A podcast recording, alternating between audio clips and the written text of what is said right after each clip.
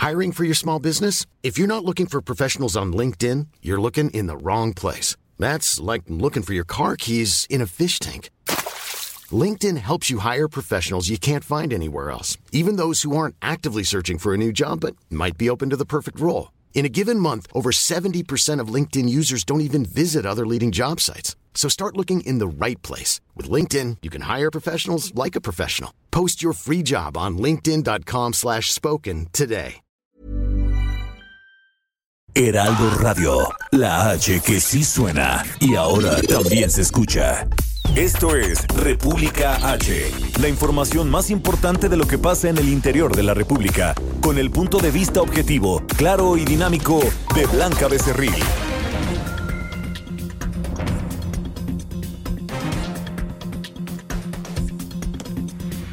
Hola, muy buenas tardes. Son las 12 del día con un minuto de este viernes 21 de febrero de este año 2020. Yo soy Blanca Becerril. Esto es República H, transmitiendo totalmente en vivo desde la capital de la República Mexicana. Hoy es viernes, así que por favor sea un poquito más feliz que todos los otros días, porque ya está a punto de comenzar el fin de semana, donde pues muchos de ustedes podrán descansar, ver a la familia, levantarse por lo menos un poquito más temprano y estar un poco más relajados. Oigan, pues les tengo mucha información, así que yo lo invito a que se quede conmigo porque en los próximos minutos pues le voy a, eh, a decir, le voy a contar qué ha sido lo más importante que ha surgido en las últimas horas en el territorio nacional. Y es que usted sabe que el próximo lunes 9 de marzo, un día después de que se conmemore el Día Internacional de la Mujer, va a haber o se está convocando a un paro nacional llamado Un Día sin Nosotras, Un Día sin Mujeres, donde pues muchos colectivos... Eh, de muchísimas áreas, no solamente colectivos feministas, están convocando a todas las mujeres a que no vayan a las escuelas, no vayan a trabajar si es que sus trabajos evidentemente lo permiten y que no vayan a los supermercados, que se queden quietecitas para demostrar la fuerza, lo importante que somos para una sociedad en todos los sentidos, no solamente como, como las personas que cuidamos a nuestros hijos, que educamos a nuestros hijos, sino también en el ámbito laboral, porque muchas de nosotras pues tenemos... Eh, obligaciones y responsabilidades muy importantes. Ya lo ve ahí, tenemos eh, pues por lo menos una gobernadora, una jefa de gobierno de la Ciudad de, México, muchas secretarias, muchas presidentas municipales, la Cámara de Senadores eh, por primera vez y también la Cámara de Diputados de manera simultánea, pues son presididas precisamente por mujeres. Así que eh, pues este paro ha sido llamado para demostrar que somos una fuerza importante en muchísimos aspectos de la sociedad somos una fuerza importante, pero también para llamar la atención, que es lo primordial por lo que se está eh, convocando a este paro, para llamar la atención de las autoridades, también eh, de nosotros mismos, de que no nos maten, de que no nos violenten y para estar y demostrar que estamos totalmente y rotundamente en contra de los feminicidios que se están cometiendo cada hora cada minuto en todo el país. Y es que yo le he comentado que antes, pues este tipo de delitos estaba, eh, pues, seccionado en algunas zonas del país. Por ejemplo, todos conocemos las, el caso lamentable de las muertas de Juárez o de repente los feminicidios en el Estado de México, pero lamentablemente lo hemos platicado a lo largo de toda esta semana y en semanas anteriores. Los feminicidios ya no tienen ningún código, si es que en algún momento tenían código, porque últimamente pues nos están violentando a todas sin importar nuestra edad, nuestra condición eh, social, nuestra condición económica, Veíamos ahí el caso lamentable de la niña Fátima que eh, pues la, ultrajaron aquí en la Ciudad de México. Después el día de ayer yo le comentaba de esta niñita de cinco meses que la mamá en un primer momento pues había dicho que se la habían robado, después resultó que no, que se le había muerto a la mamá porque se broncoaspiró. Pero hay muchos casos de niñas, sobre todo niñas que están matando en el interior de la República y por supuesto que lo rechazamos. Por eso pues muchos gobernadores, entre ellos la jefa de gobierno de la Ciudad de México, Claudia Sheinbaum, también el gobernador Carlos Joaquín González de Quintana Roo o el gobernador eh, Francisco Javier Cabeza de Vaca de Tamaulipas, pues han dicho eh, que ellos van a respetar si el día 9 de marzo las mujeres que trabajan dentro del ayuntamiento, de la presidencia municipal o del gobierno no quieren ir a trabajar para sumarse a este paro y levantar la voz, pueden hacerlo y no se les va a descontar el día, no se les va a tener ninguna represión por este acto. También así lo ha dicho el ministro presidente de la Suprema Corte de Justicia de la Nación, Arturo Saldívar, y por supuesto la eh, presidenta del Senado de la República, Mónica Fernández, y la presidenta de la Cámara de Diputados, Laura Rojas. Así que, eh, pues esto es la información que se está generando en estos momentos. También hay información sobre la niña Fátima y eh, sobre un posible pues incremento o decremento en la violencia allá en Baja California. También hoy el presidente Andrés Manuel López Obrador pues anduvo por allá dando su conferencia matutina y anunció la eh, puesta en marcha de un proyecto importante de infraestructura. En unos momentos más se, le voy, se lo voy a decir, se lo voy a contar. Así que yo le invito a que se quede conmigo. Recuerde que nos puede seguir en nuestras redes sociales. Estamos en Twitter, arroba el heraldo de México. Mi Twitter personal es arroba blanca becerril. En Instagram, en Facebook y en YouTube completamente en vivo. También en triple www.elheraldodemexico.com.mx. Ahí tenemos una pestañita de color azul donde usted le puede poner play y nos escucha y nos ve totalmente en vivo a través de streaming. Aquí en la Ciudad de México nos escuchamos por el 98.5 de FM, en Guadalajara, Jalisco 100.3, San Luis Potosí 93.1, Tampico 92.5, Reynosa 103.3, Villahermosa, Tabasco 106.3, eh, también en Acapulco Guerrero 92.1, en el Valle de México y en algunos eh, pues estados que colindan al Estado de México por el 540 de AM y en Tijuana, Baja California por el 1700 de AM y también acuérdese que ya nos escuchamos allá en Texas, en Brownsville y en McAllen. Sin más, vamos a un resumen de noticias y comenzamos. En resumen. Esta mañana un juez de la Ciudad de México giró órdenes de aprehensión en contra de Giovanna N. y Mario N., presuntos responsables del secuestro y asesinato de la niña Fátima. Se les acusa de secuestro agravado y feminicidio. La Fiscalía General de la Ciudad de México y su titular, Ernestina Godoy, aseguró que la demora en la presentación de las órdenes de aprehensión se debió al trabajo para fundamentar de manera correcta la carpeta de investigación. Escuche. Eh, nosotros necesitábamos tener muy robusta la investigación. La investigación la tenemos y la carpeta tenía que estar muy robusta y eso fue lo que hicimos y las órdenes se, otorgaron ya. O sea, los elementos del tipo los tenemos que ir cubriendo uno a uno. Me parece que en este caso los tenemos muy muy claramente eh, probados y creo que aquí no vamos a tener ningún problema. ¿no? En su conferencia de prensa desde Baja California Sur, el presidente de México, Andrés Manuel López Obrador, aseguró que hay muchos conservadores detrás del paro nacional, un día sin mujeres, convocado para el próximo 9 de marzo. Que se manifiesten las mujeres, tienen todo su derecho, son libres, nuestro gobierno garantiza el derecho a disentir, el derecho de manifestación, nada más que mucho ojo porque ahora los conservadores ya se volvieron feministas, de repente, de reforma, ¿no? Y todos los medios conservadores, es claro que está la derecha metida, los conservadores. Este jueves la Fundación de Cáncer de Mama FUCAM informó que al concluir su convenio de colaboración con el Seguro Popular, detuvieron la atención gratuita de cerca de 9 mil pacientes por falta de recursos. Seguir la enfermedad a los 24 años es difícil. Que ninguna institución te crea es más. Llegar aquí a FUCAM y que te abran y te digan, aquí te puedo atender. Le dan importancia a tu enfermedad de tratamiento. De por sí tener cáncer es difícil. Y ahora aquí, la verdad, gracias a los doctores, gracias a los enfermeros, gracias a todos los que han apoyado a estar aquí. Pero, ¿qué hacemos? Nos damos hoy sin quimioterapia, nos damos hoy sin medicamentos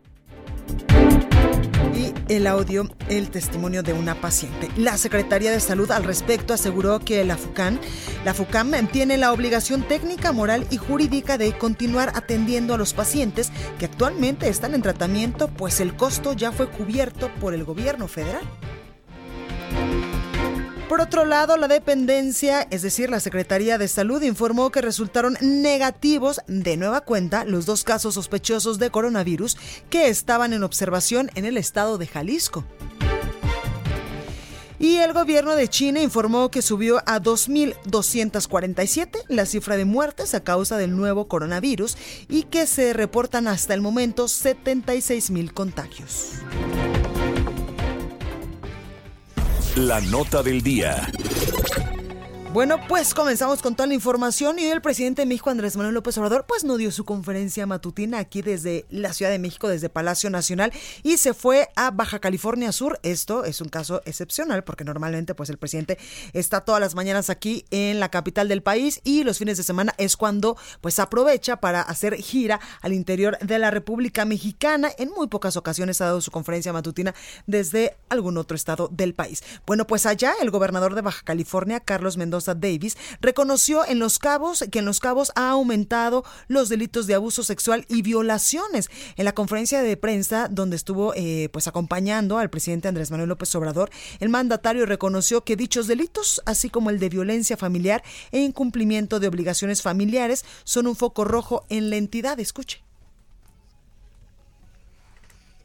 Un, foco rojo que tenemos, por supuesto, en Baja California Sur, porque se ha venido dando un eh, incremento eh, paulatino en todo este fenómeno delictivo y decir que una muy buena parte de estos incrementos, la gran mayoría, se está dando en el municipio de Los Cabos. En, en este tipo de delitos estamos haciendo un esfuerzo para luchar contra la impunidad y en el caso de los delitos de violación, en el año de 2018 se pudieron judicializar, es decir, ejercitar acción penal en el 55% de las denuncias que se presentaron y de los que se presentaron en 2019 lo hemos logrado hacer en el 35% por la complejidad, por supuesto, que existe en la integración de estas, de estas carpetas. El gobernador de Baja California Sur también informaba que además del uso de la justicia, se realizan programas sociales para evitar el incremento de estos delitos. Y es que también informaba en esta conferencia que en el 2017 fue el año con mayor crisis en este sentido, porque en el estado hubo 788 homicidios dolosos y a partir de entonces, pues eh, gracias a las estrategias que se han implementado, ha disminuido y en el 2019 se registraron solo 80 homicidios. También recalcó que el robo en diversas modalidades ha ido a la baja en 11.335 casos en el 2016 a 8.625 en el 2019. Escuche. Llegamos al 2017, en donde ha sido el año en donde hemos tenido una violencia mayor en términos de homicidios dolosos violentos. Se tuvieron 788 y a partir de entonces el quiebre fue muy notorio en la disminución de estos delitos hasta llegar al año 2019, en donde cerramos con 80, es decir, una disminución más o menos del 90%.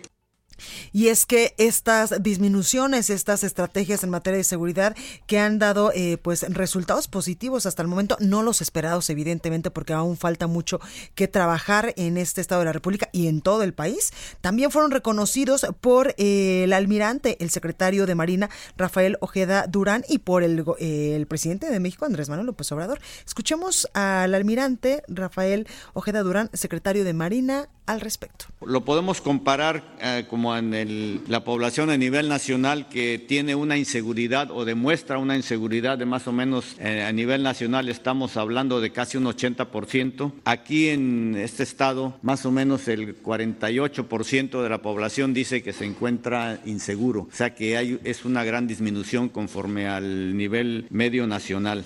Sobre este caso, el presidente Andrés Manuel López Obrador dijo sí, que sí hay buenos resultados eh, de manera general, no en el caso de los cabos, como lo decía el gobernador, donde la estrategia pues habría que modificarla o hacerla más intensiva para tener mejores, mejores resultados. Bueno, pues el presidente también le pidió al propio gobernador eh, Carlos Mendoza Davis, el gobernador de Baja California Sur, pues que asista a las reuniones en materia de seguridad y que no solo mande pues a sus secretarios o a las personas que también están involucradas en esta estrategia, sino que vaya el gobernador. Escuche general son buenos los resultados en Baja California Sur, como se ha expuesto. Desde luego hay que continuar garantizando la paz, la tranquilidad, seguir trabajando porque esa es la clave de manera coordinada los gobiernos municipales, el gobierno del estado, el gobierno federal, atender este asunto todos los días, no delegar a servidores públicos de segundo plano, sino asumirlo de manera directa.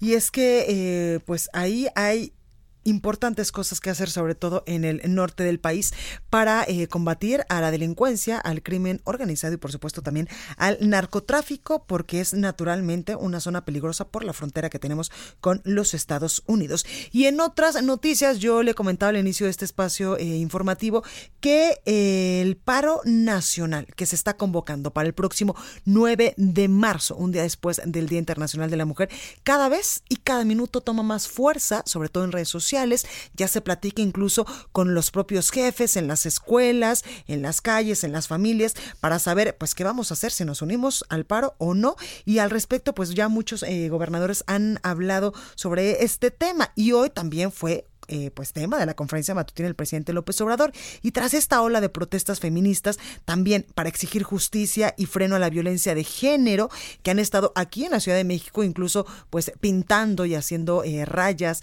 en el, Palacio Nacional y en otros estados del país. Este fin de semana pues tuvimos movilizaciones en varios, en varios estados para eh, pues alzar la voz en contra de los feminicidios. Bueno, pues el presidente López Obrador expresó que están en su derecho, es decir, nosotros las mujeres estamos en nuestro derecho a manifestarnos, pero aseguró que conservadores están detrás de este movimiento del paro nacional. Escuche. Que se manifiesten las mujeres tienen todo su derecho, son libres, nuestro gobierno garantiza el derecho a disentir, el derecho de manifestación, nada más que mucho ojo, porque ahora los conservadores ya se volvieron feministas, de repente, de reforma, ¿no? Y todos los medios conservadores, es claro que está la derecha metida, los conservadores. Bueno, también el presidente insistía en que en su gobierno pues no habrá represión a las movilizaciones y es que el mandatario pues llamaba a que se castigue, a que no se castigue ni se cese, es decir, que eh, no se le descuente incluso el día a las mujeres que decidan no acudir a trabajar ante el paro nacional convocado por colectivos el próximo 9 de marzo como parte de estas acciones en el marco del Día Internacional de la Mujer. Y al respecto, pues muchos gobernadores, ya lo decía yo, se han mostrado eh, pues eh, ¿cómo le explico? No conformes, pero eh, se han, han mostrado pues eh, apoyados o van a apoyar a este movimiento a nivel nacional. Por ejemplo, la eh, jefa de gobierno de la Ciudad de México, Claudia Sheinbaum, reveló que su administración, así como la administración de las alcaldías, de las 16 alcaldías aquí en la Ciudad de México, pues se unen a un día sin mujeres a este paro nacional. Sheinbaum aseguró que ella no puede ausentarse pues por completo de su trabajo debido a que siempre debe estar pues al pendiente de lo que ocurre en la Ciudad de México. Según la mandataria local, publicará a través de la Gaceta Oficial un mandato en el que instruye a no descontar el sueldo ni amonestar a las mujeres trabajadoras que decidan unirse a este paro nacional. Dice a través de su cuenta de, Twitter, el día de hoy estaremos publicando un acuerdo en la Gaceta Oficial de la Ciudad de México. Hay muchas mujeres que han llamado a un paro a un día sin mujeres el 9 de marzo. Estamos publicando un acuerdo en donde se estableceremos que se instruya a las personas titulares de las alcaldías, de las dependencias, de los órganos desconcentrados y entidades de la Administración Pública de la Ciudad de México a través de sus direcciones generales, ejecutivas, homólogas, responsables de la Administración de los Recursos Humanos, para que no se ejerza ninguna clase de amonestación, represaria o sanción en materia laboral para aquellas mujeres que eh, pues quieran eh, sumarse a este paro que está programada para el próximo 9 de marzo.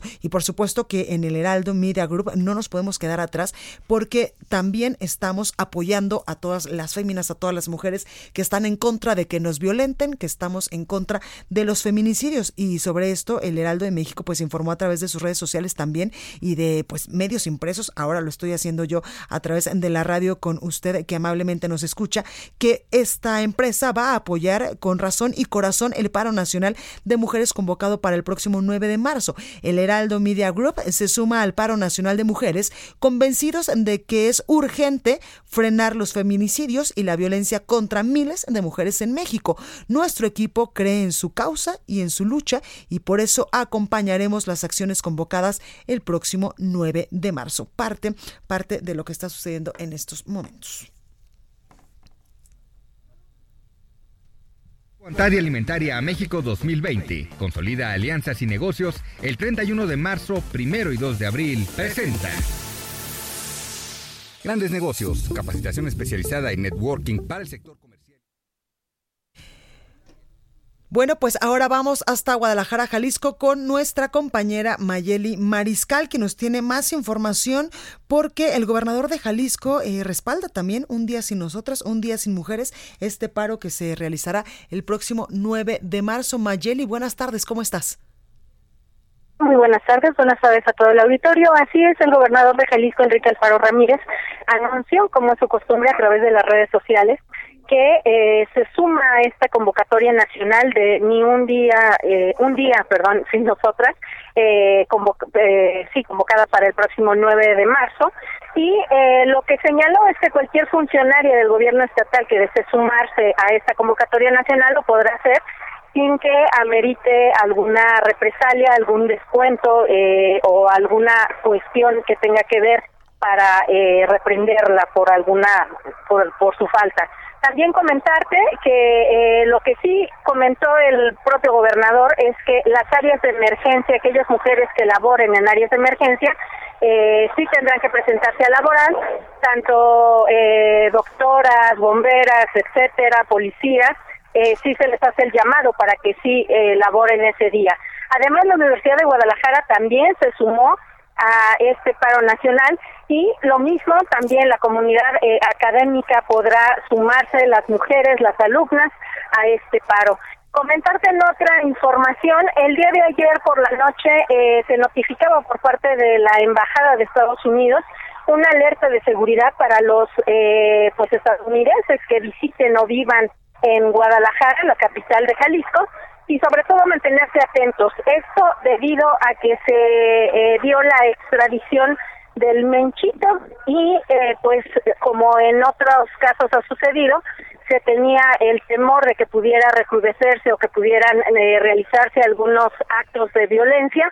Sobre todo en otras ocasiones ha sucedido que eh, pues roban vehículos, los queman, bloquean caminos, carreteras y de la propia ciudad, así es que pues esta alerta la emite la embajada de Estados Unidos para sus connacionales. Hasta estos momentos no ha habido y esto es importante también destacarlo, no ha habido ningún incidente ni en Guadalajara ni en algún camino de Jalisco y eh, pues bueno, se mantienen las autoridades también alertas, las autoridades locales y por supuesto de Estados Unidos. Esa es la información, Blanca. Pues ahí lo tenemos, Mayeli, muchas gracias. Hasta luego, buen día. Gracias. Y eh, ya le comentaba también que en la Suprema Corte de Justicia de la Nación, el ministro presidente Arturo Saldívar, pues se ha sumado a este paro nacional. Y es que él dice a través de sus redes sociales, todas las mujeres del Poder Judicial de la Federación que lo deseen podrán sumarse con total libertad a esta convocatoria. Y vamos eh, también hasta Nayarit porque el gobernador de esta entidad y otras autoridades se van a sumar también a un día sin nosotras. Karina Cancino nos tiene la información. Cari, adelante. Buenas tardes, Blanca. Buenas tardes a tu auditorio. Así es, el gobernador de Nayarit, Antonio Echavarría García, y los presidentes de los poderes legislativo y judicial, así como titulares de dependencias estatales, municipales y universidades locales, han externado su respaldo a este paro nacional un día sin nosotras, programado para el próximo 9 de marzo, es donde anunciaron también que además de que van a permitir que las mujeres de estos eh, sitios, de estos espacios, acudan a las diferentes actividades, también han propuesto acciones a propósito de este movimiento. En el caso de Echevarría García, anunció que se implementará la estrategia Buzón Naranja con receptores de denuncias en cada una de las dependencias estatales para que las mujeres víctimas de violencia puedan depositar información sobre sus casos y sean atendidas personalmente por el gobernador, así lo anunció en sus redes sociales. El presidente del Poder Judicial, Ismael González Parra, señaló pues que también van a respaldar a todas las servidoras judiciales que quieran sumarse a este paro nacional y el fiscal general de Nayarit, Petronilo Díaz Ponce Medrano, también hizo un llamado a que las mujeres denuncien violencia y, ofreció sensibilidad en esta dependencia y por supuesto también anunció que se sumarán a este paro nacional. El Poder Legislativo, representado por Leopoldo Domínguez, también externó su respaldo a la iniciativa de las mujeres y el presidente municipal de Tepic, Francisco Javier Castellón Fonseca, también consintió esta manifestación y abrió la oportunidad de que las mujeres del ayuntamiento acudan a las diferentes actividades. Finalmente, también el rector de la Universidad Autónoma de Nayarit, Ignacio Peña González, escribió en su muro personal de Facebook que las mujeres de la comunidad universitaria cuentan con el respaldo de la universidad y también se sumarán al paro nacional. Esa es la información que tenemos desde Nayarit Blanca. Perfecto, Cari, gracias por esta información. Buenas tardes buenos días desde Nayarit. Gracias. Y Carlos Joaquín González, el gobernador de Quintana Roo, también se suma a este, a este, eh, eh, pues a este movimiento y él ha publicado en sus redes sociales mi respeto y apoyo a las acciones en bien de la justicia y la igualdad en favor de las mujeres. Toma fuerza la convocatoria para un amparo nacional de mujeres. El 9, ninguna se mueve. En el gobierno de Quintana Roo apoyamos a nuestras compañeras que así lo decidan y nos unimos a la causa. También Laura Rojas la presidenta de la Cámara de Diputados, ha dicho, consciente de la importancia de visibilizar cómo sería México sin la presencia de las mujeres, se garantizará el pago del día 9 de marzo a las trabajadoras de la Cámara de Diputados que, decidan, que decidan sumarse a un día sin mujeres. También Mónica Fernández, la presidenta del Senado de la República, ha dicho, el día de hoy en la mesa directiva coincidimos con nuestra solidaridad en el movimiento Un día sin nosotras, iluminaremos el Senado, las mujeres que trabajamos en el Senado mexicano podremos participar libremente y con facilidades en este paro nacional. Y vamos ahora con nuestro compañero Carlos Juárez, porque el 85% de las llamadas al 911 por violencia familiar, esto en Tamaulipas. Carlos, adelante. Hola, ¿qué tal, Blanquita? Muy buenas tardes, un gusto saludarte. Efectivamente, la violencia familiar es uno de los delitos que mayor frecuencia ocurre en el país y está ubicado entre los primeros lugares en Tamaulipas en cuanto a la incidencia delictiva. Y es que de las llamadas que se realizan al 911, el 85% de estas son por este tipo de violencia. Así lo informó el Secretariado Ejecutivo del Sistema Estatal de Seguridad Pública en la entidad. Señalan que la violencia no solo está en las calles, sino en los hogares y en el ámbito familiar, por lo que es importante prevenir que esto ocurra, agregó la dependencia este tipo de llamadas. En menos en el 2019 se registraron más de 7.183 eh, llamados de auxilio por violencia familiar. Así los datos en Tamaulipas, donde están relacionados la mayoría por la ingesta de alcohol por parte de un hombre. Blanquita, esta es la información por este por esta información, por esta comunicación, porque incluso el gobernador ha dicho que también se van a sumar a este paro nacional. Gracias, Carlos. Así es, Blanquita. Para terminar, efectivamente, el gobernador en la ciudad de Tampico confirmó que su administración se va a unir a este paro a este paro nacional el próximo 9 de marzo. Perfecto, Carlos. Gracias. Muy buenas tardes. Buenas tardes. Grandes negocios, capacitación especializada en networking para el sector comercial y alimentario. Todo en Expo Antadia Alimentaria México 2020. Forma parte de esta comunidad internacional de empresas y consolida grandes negocios. 31 de marzo, 1 y 2 de abril en Guadalajara. Informes al 5555 809900 y en expoantad.com.mx. Expo Antadia Alimentaria México 2020. Consolida alianzas y negocios. El 31 de marzo, 1 y 2 de abril. Presentó. Bueno, yo soy Blanca Becerril, esto es República H. Vamos con nuestra compañera Itzel González, quien ya nos tiene y ya está lista con el sacapuntas del día de hoy. Sacapuntas. Nos cuentan que en el vuelo 2076 de Aeroméxico rumbo a La Paz, Baja California Sur, coincidieron el presidente López Obrador y los gobernadores de Yucatán, Mauricio Vila, y de Tabasco, Adán Augusto López. Y es que se reunieron para participar en la reunión de la CONAGO en esa entidad y cuya presidencia a partir de hoy asume Carlos Mendoza Davis. Continúa escuchando a Blanca con la información más importante de la República en República H. Regresamos. Heraldo Radio. Heraldo Radio. La HCL se comparte, se ve y ahora también se escucha. Estamos de regreso con la información más importante de la República en República H, con Blanca Becerril, transmitiendo en Heraldo Radio, en resumen. Juez federal ordenó a la Fiscalía General de la República cancelar el aseguramiento de la casa que adquirió la esposa del exdirector de Pemex, Emilio Lozoya, por 1.9 millones de dólares en Ixtapa, Guerrero, y determinar si esa medida precautoria debe continuar. La Fiscalía General de Baja California confirmó la detención de Octavio Leal Hernández, alias El Chapito Leal, líder criminal del cártel de Sinaloa en la frontera con los Estados Unidos. En un operativo de la Unidad de Combate al Secuestro y la Guardia Nacional se logró la liberación del periodista Adrián Fernández, director de la revista Perfil y quien fue privado de la libertad el miércoles pasado en un restaurante de Cuernavaca, Morelos. El Instituto Electoral del Estado de México fijó en 13 millones 167 mil pesos el límite de financiamiento privado para partidos políticos por parte de militantes. En el caso de fondos aportados por simpatizantes, el tope es de 28 millones 556 mil pesos. En Puebla, integrantes del colectivo Mujeres en la Industria de la Música pidieron a las autoridades estatales que se tipifique como delito grave el ataque con ácido, además de que se refuercen las medidas de atención ante la violencia de género. Y un reportaje de El Heraldo de México detalló la importancia del juego de mesa La Chalupa o Lotería de Zapoteco, la cual cuenta con 60 elementos propios del municipio de Unión Hidalgo en Oaxaca. Bueno, continuamos con toda la información y es que eh, el gobernador de Querétaro, Francisco Domínguez Servién, concluyó ya la presidencia de la CONAGO con un balance positivo. El gobernador queretano logró fortalecer la voz y la interlocución de las entidades federativas.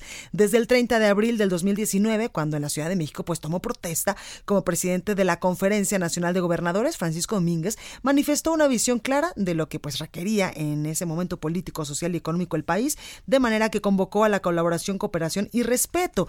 El primer logro del gobernador de Querétaro al frente de la CONAGO fue la firma del acuerdo para el diálogo social y fortalecimiento de la paz laboral entre los integrantes de la CONAGO, el Consejo Coordinador Empresarial y representantes sindicales. Hay evidentemente pues otros avances como asegurar la aprobación de 32 grandes proyectos de infraestructura, uno por cada entidad del país, o lograr una repartición más equitativa de las participaciones y aportaciones incluidas en el presupuesto federal así como integrar un frente común para salir eh, pues bien liberados de la amenaza arancelaria impuesta o que quería imponer el presidente de Estados Unidos, Donald Trump. Y el presidente Andrés Manuel López Obrador, le comentaba yo que estuvo de gira allá en Baja California Sur el día de hoy, donde pues eh, allá dictó su conferencia matutina. Y precisamente en ese estado del país informó que se construirá una termoeléctrica con el fin de resolver los apagones en la entidad. Quiero aprovechar para informar que vamos a enfrentar el problema de los apagones en eh, Baja California Sur. Durante mucho tiempo se ha padecido de que se genera la energía eléctrica con combustóleo y se eh, produce contaminación. Esto se va a resolver Vamos, eh, en definitiva, a construir una termoeléctrica en Baja California Sur. Ya se autorizaron los fondos con este propósito y eh, se va a generar energía eléctrica con gas natural. Bueno, también el presidente eh, desde La Paz, Baja California, aseguraba que hay gas para 20 años en el país y que se busca generar energía limpia pese a la oposición de ambientalistas. Escuche. Cuando llegamos al gobierno nos encontramos dos regiones del país sin líneas de transmisión, sin energía eléctrica segura, Baja California Sur y la península de Yucatán. En los dos casos, mi compromiso es resolver en definitiva el abasto de energía eléctrica sin contaminación. Y ya que el presidente eh, de México pues estuvo hoy eh, de gira, como le comento, que va a pues a, tener actividades diversas en varios estados del norte del país. Hoy empezó con Baja California Sur. Allá también decía que estos estímulos fronterizos también podrían aplicarse en un futuro en Baja California Sur, que no lo descarta, y también en Quintana Roo, en toda esta franja fronteriza del sur del país. Escuche. Estamos iniciando el programa de estímulos en la frontera. Comenzó el año pasado y se está evaluando. Queremos ver resultados. Y no descartamos que posteriormente se amplíe este apoyo. Nos los están demandando también en Quintana Roo, en la frontera sur, y estamos valorando esta situación. Bueno, y también el gobernador de Guanajuato y de Jalisco, pues han minimizado el clima de violencia en sus estados. El reporte completo lo tiene mi compañero Pepe Alemán. Pepe, adelanta con tu reporte. Gracias, Blanca Becerril. Buenas tardes. Saludos desde la capital Potosina. Efectivamente, ayer estuvo hubo una firma de convenio de la Alianza Centro Bajío Occidente con cinco gobernadores, entre ellos el de Guanajuato, Diego Sinué Rodríguez Vallejo, y el de Jalisco Enrique Alfaro Ruiz, junto con los de San Luis Potosí, Aguascalientes y Querétaro. Eh, después de la eh, firma del convenio, eh, hubo una eh, presentación, una rueda de prensa, y se abordó el tema de la seguridad, sobre todo con los gobernadores de Guanajuato y de Jalisco, donde hay un clima de violencia muy marcado. Ambos coincidieron en que hay una percepción, es un problema de percepción, en el caso de Diego Sinué, dijo que hay eh, su estado, Guanajuato, vive una crisis de mala información y de percepción y defendió que, su, que Guanajuato ocupa el tercer, el treceavo lugar en incidencia delictiva. Sin embargo, habló de los eh, del huachicoleo, de eh, la corrupción en Pemex y la delincuencia organizada, que son las que provocan los delitos de antipacto. El caso de Alfaro, de Jalisco, también eh, eh, destacó que en su entidad eh, ocupan el lugar eh, 11 y que eh, lo que ocasiona la violencia ya es la guerra de cárteles. Lamentó incluso que uno de ellos lleve el nombre de su estado. Ambos mandatarios estatales culminaron al presidente López Obrador a reajustar la política de seguridad, el, la estrategia para pacificar al país, Blanca. Pues ahí lo tenemos. Gracias, Pepe. Gracias, buenas tardes. Buenas tardes. Y en Morelos fue rescatado ya el periodista secuestrado Adrián Fernández Guerra, director de la revista Perfil. En Guadalupe Flores nos tiene los detalles. Guadalupe, ¿cómo estás? Guadalupe, ¿me escuchas? Sí. Adelante con tu reporte, Guadalupe. ¿Qué tal, Blanca? Te saludo con mucho gusto. Eh, pues sin comentarte que tras cumplirse eh, prácticamente 18 horas del secuestro del comunicólogo Adrián Fernández, director de la revista Perfil, eh, fue rescatado de un domicilio en el estacionamiento Lomas de Palmira, esto en el municipio de Jutepec, eh, es parte pues de la zona metropolitana del Estado. La noche del miércoles, recordemos, eh, Blanca, que en el restaurante México Lindo, ubicado en el centro de Cuernavaca, fue secuestrado mientras festejaba su cumpleaños. Los reportes policíacos eh, pues, señalaron que un grupo de hombres armados ingresó al bar donde eh, pues, asesinaron a un empleado del lugar y se llevaron a Fernández. Ya en un comunicado de prensa, el gobierno del Estado pues, eh, confirmó que se implementó, un operativo de búsqueda con la participación de la Policía de Morelos y también de la eh, coordinación con la Guardia Nacional. Finalmente, el día de ayer, jueves, eh, pues, cerca de las 5 de la tarde, se confirmó que fue rescatado el comunicólogo, a pesar de que pues, la familia de eh, Adrián Fernández había señalado que no había recibido llamada para eh, pues, algún eh, rescate por eh, Adrián Fernández. Sin embargo, bueno, ya tras casi 18 horas de búsqueda fue localizado con vida. Este operativo se logró el equipamiento de una casa, de una vivienda donde el comunicador se encontraba privado de su libertad. De acuerdo con testigos, incluso eh, se escucharon eh, eh, disparos de arma de fuego, hubo un enfrentamiento entre elementos de seguridad y eh, pues los, eh, presuntos secuestradores que se detuvieron a 10 personas, incluso también se detuvo, eh, pues, eh, se encontraron seis armas cortas, eh, eh, también armas eh, largas de fuego, AK-47, R-15, también eh, una camioneta eh, de la marca Mazda y eh, 10 eh, personas que fueron eh, pues detenidas en este operativo que se implementó desde eh, pues, para poder con vida al eh, comunicólogo Adrián Fernández. La información, Blanca. Perfecto, Guadalupe, gracias. Muy buena tarde. Gracias. Y en información de último momento, en este preciso instante están siendo ya trasladados a la Ciudad de México Giovanna N. y Mario N., presuntos responsables del secuestro y asesinato de la niña Fátima, de esta pequeñita de siete años de edad, que eh, pues eh, estaba esperando a su mamá afuera de su, de su plantel educativo, afuera de su escuela. Llegó una señora, se la llevó y después lamentablemente pues eh, fue encontrada esta pequeñita sin vida en una bolsa aquí en una alcaldía de la Ciudad de México. Y es que precisamente esta mañana un juez de la Ciudad de México había girado ya la orden de aprehensión en contra de estas dos personas. Se les acusa de secuestro agravado y feminicidio y en este momento pues ya están siendo trasladados aquí a la Ciudad de México. Eh, seguramente los llevarán al aceido o a la Fiscalía General de la República, donde eh, pues serán puestas, puestos a disposición esta mujer y este hombre, puestos a disposición de las autoridades eh, de la capital de la República Mexicana, de la Ciudad de México, a la Fiscalía General de la Ciudad de México, para que proceda con estos trámites. Y es que hoy por la mañana también la fiscal general de la Ciudad de México, Ernestina Godoy, pues había asegurado que la demora precisamente en esto, en la presentación de las órdenes de aprehensión para traerlos, porque hay que recordar que ellos fueron detenidos en el Estado de México. Bueno, pues estas órdenes de aprehensión, eh, la tardanza se debió al trabajo para fundamentar de manera correcta la carpeta de investigación. Escuchemos qué era lo que decía Ernestina Godoy esta mañana. Bueno, tenemos un, problema con la comunicación.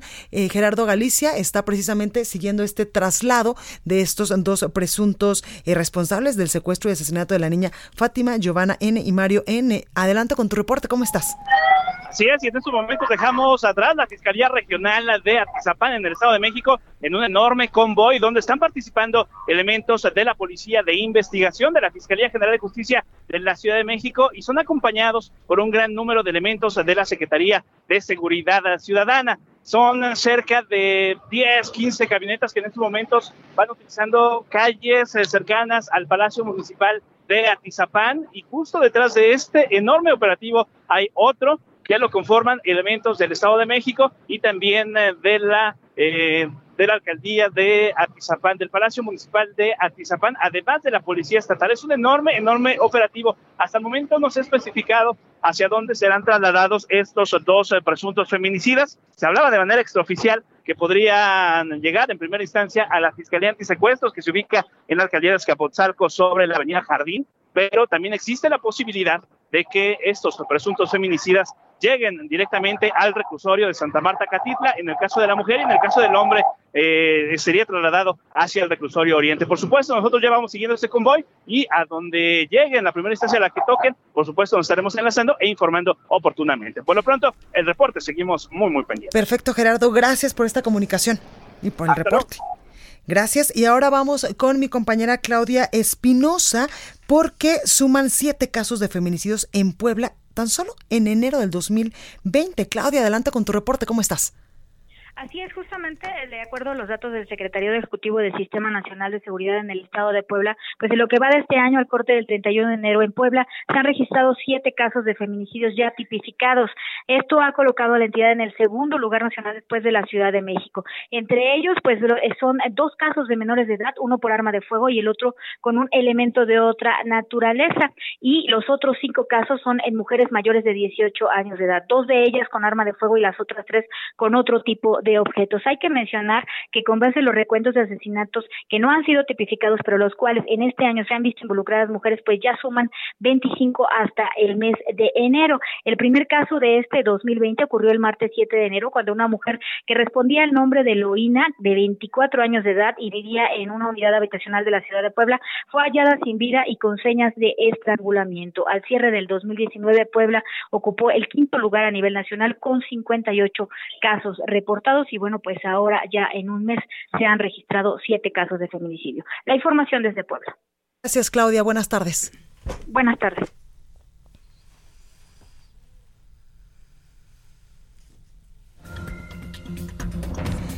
Bueno, pues ya está con nosotros, como todos los viernes, Anilú Ingram, diputada federal por Veracruz y vicecoordinadora del grupo parlamentario del PRI en la Cámara de Diputados a nivel federal. Anilú, ¿cómo estás? Bien, Blanca, muy buenas tardes. Qué gusto estar, eh, estar aquí contigo en cabina y impresionada de verdad de todo lo que hemos visto en estos últimos días. Muy triste, muy indignante y tenemos que ponernos manos a la obra. Lo hemos platicado aquí en diferentes espacios. Eh, tenemos que asumir la responsabilidad que nos toca jugar desde el espacio en el que estemos. Exactamente. Y hoy desde el legislativo nos hemos volcado en, en, en, generar iniciativas, en generar acciones, justamente para erradicar la violencia de género. Estas últimas semanas que se ha evidenciado eh, con el tema de, de, Fátima, que tú lo estabas ahorita. De eh, Ingrid, de la niña ayer en Saltillo, que la mamá, a la mamá se le murió por broncoaspiración y después la mamá fue y la denunció que se la habían robado y la tiró en un lote baldío. Y justo eh, fuera del aire, eh, Anilu y yo platicábamos, y estos son de los casos que afortunadamente o desafortunadamente nos enteramos por las redes sociales y de los que no nos enteramos. Es correcto, de lo que no nos enteramos. Eh, yo ayer presenté una iniciativa uh -huh. en la Cámara de Diputados que va en torno a todo esto, ¿no? Es todas las historias no contadas, lo que no sabemos, atrás o a causa de un feminicidio. Exacto. Decía la titular de Mujeres, la doctora Nadine Gassman, que tienen registrados alrededor de 3.000 niños huérfanos solo en el 2019 a consecuencia del feminicidio pero quiénes son, dónde están, cuántos son, uh -huh. quién los cuida, no sabemos qué pasa con Exactamente. ellos. Y son niños, niñas, jóvenes menores de edad que merecen tener un presente, que merecen tener un futuro, que muchos de ellos después del duro episodio de que maten a su madre, muchos incluso les ha tocado ver como el padre como, como el hijo de Ingrid. Como el hijo de Ingrid, ¿no? Un niño con autismo que, que, que, vivió todo esto y, y, y, después quédate solo en el mundo y cómo, o, o, quédate quizá con alguien que a lo mejor no tiene las herramientas necesarias claro. para sacarlos adelante. Porque muchas de estas mujeres que han sido eh, pues eh, violentadas y que en algunos eh, casos pues han llegado a perder la vida son madres solteras. Son madres solteras, son jefas de familia, eran el único sostén de ellos uh -huh. en sus hogares. Entonces, ¿qué pasa? Sin duda hay que endurecer el marco jurídico y sobre todo hay que aplicar la ley como tal, porque la impunidad significa que no se tipifiquen los feminicidios como tal, significa impunidad, claro. significa injusticia y sin duda mucha rabia, sí. eh, Blanca. ¿Qué hacer? Yo ayer presenté una iniciativa y fue vista con muy buenos ojos lo, por los grupos parlamentarios, incluso muchos medios de comunicación, uh -huh. organizaciones civiles y demás se sumaron a esta iniciativa. Que, ¿Qué buscamos? Dos vías. Uno, Hoy contamos con alrededor de 250 mil millones de pesos dirigidos a programas sociales que no tienen metodología, que no tienen estrategia, que no están focalizados. ¿Por qué no incluir a los huérfanos de claro. mujeres asesinadas y darles un mejor futuro el día de mañana.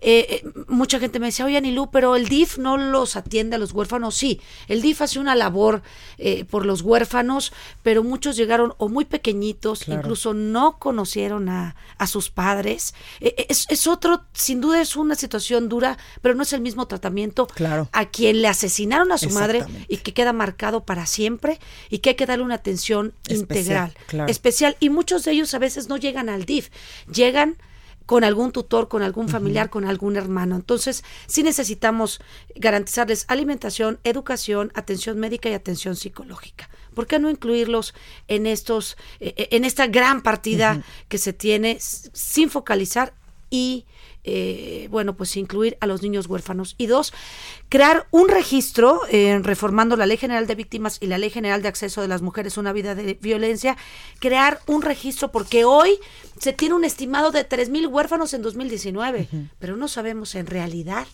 cuántos hoy están y dónde están. Necesitamos visibilizarlos, sí. necesitamos ubicarlos, atenderlos y darles ese seguimiento. Es la iniciativa.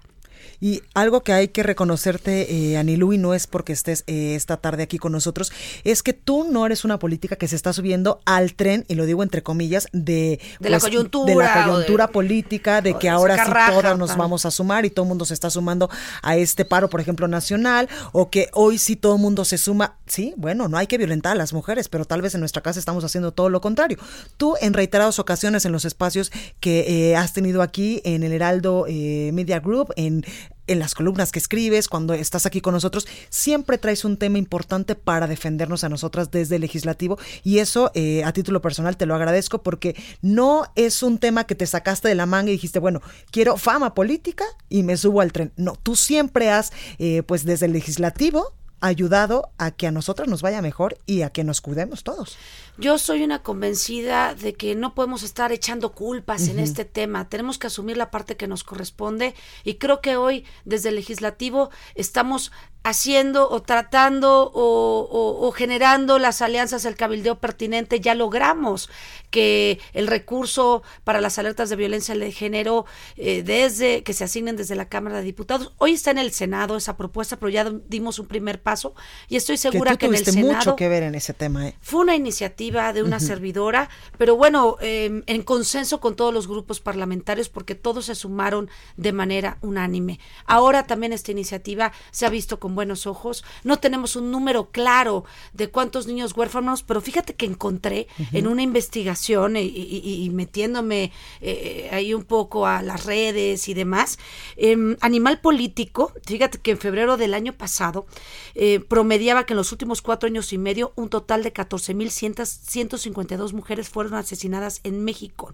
Imagínate cuántos niños huérfanos entonces tenemos muchísimos que no sabemos dónde están, que no los tenemos ubicados y que no sabemos hoy en manos y en qué condiciones están. Exactamente. Y ese es el futuro de nuestro país.